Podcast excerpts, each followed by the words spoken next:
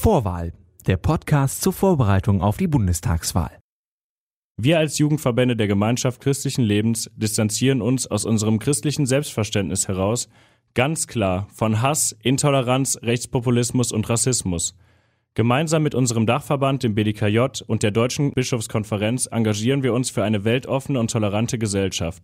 Mit unserem Podcast Vorwahl bieten wir politische Bildung für junge Menschen an und sehen darin die Chance, über Populismus aufzuklären und gegen rechte Parolen klar Stellung zu beziehen. Weil zu erwarten ist, dass die AfD mehr als 5% der Stimmen erhält, haben wir uns dazu entschieden, das Wahlprogramm der AfD in unsere Reihe aufzunehmen. Als katholische Jugendverbände widersprechen wir klar der AfD, ihren politischen Zielen und ihrem Gedankengut. Am 24. September wählen wir einen neuen Bundestag, meine erste Bundestagswahl. Und deswegen sprechen wir in dieser Woche mal über die Parteien, die denn eigentlich realistische Chancen haben, in den Bundestag einzuziehen. Heute mit Noah und der AfD. Schönen guten Tag.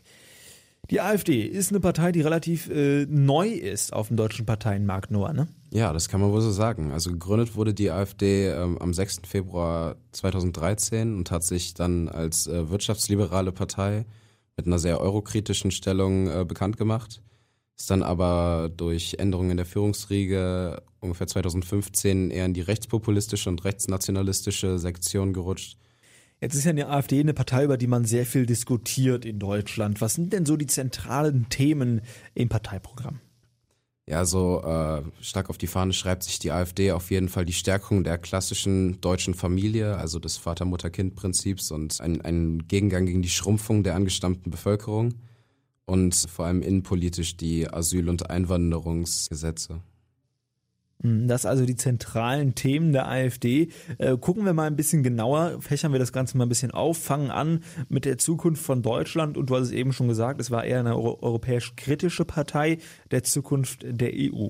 Ja, genau. Das ist auch eines der größten Ziele der AfD, gerade für Deutschland. Die Loslösung von Europa, die äh, Alleinstellung Deutschlands wieder, unter anderem auch die Wiedereinführung der D-Mark als eigene Fiskalunion. Also das heißt, man will wieder ein bisschen mehr auf sich alleine gestellt sein. Äh, gucken wir mal auf das Thema Bildung. Ähm, was ist da der AfD besonders wichtig?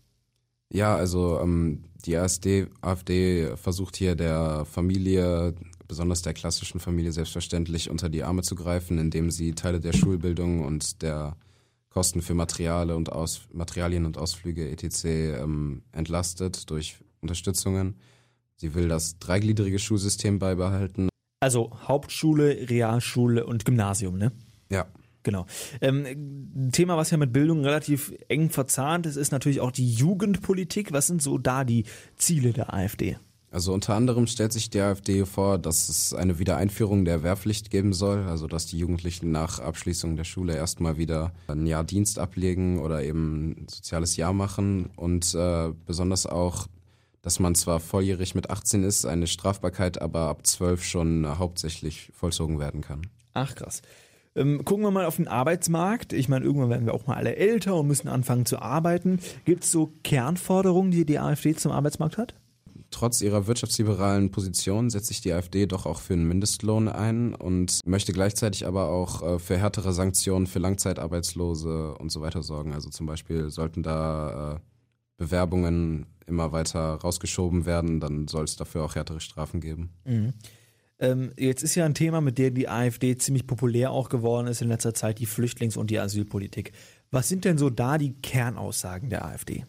Also die Kernaussage unter anderem ist besonders, was die Asylpolitik angeht, dass das Asylrecht gar kein Kernrecht ist, sondern von der AfD so ausgelegt werden soll, dass äh, das Asyl vom deutschen Staat im Falle eines äh, brauchbaren oder nützlichen Asylanten ausgesprochen werden kann, ansonsten allerdings nicht grundsätzlich besteht, dass ähm, nicht deutsche Familien kein Recht mehr auf das Sozialsystem haben und äh, da erstmal außen vor stehen und dass auch nach dem Abstammungsprinzip diese Familien quasi bestimmt werden, indem Leute, die ihr ganzes Leben in Deutschland leben, allerdings keine deutschen Eltern hatten, damit trotzdem nicht deutsch sind.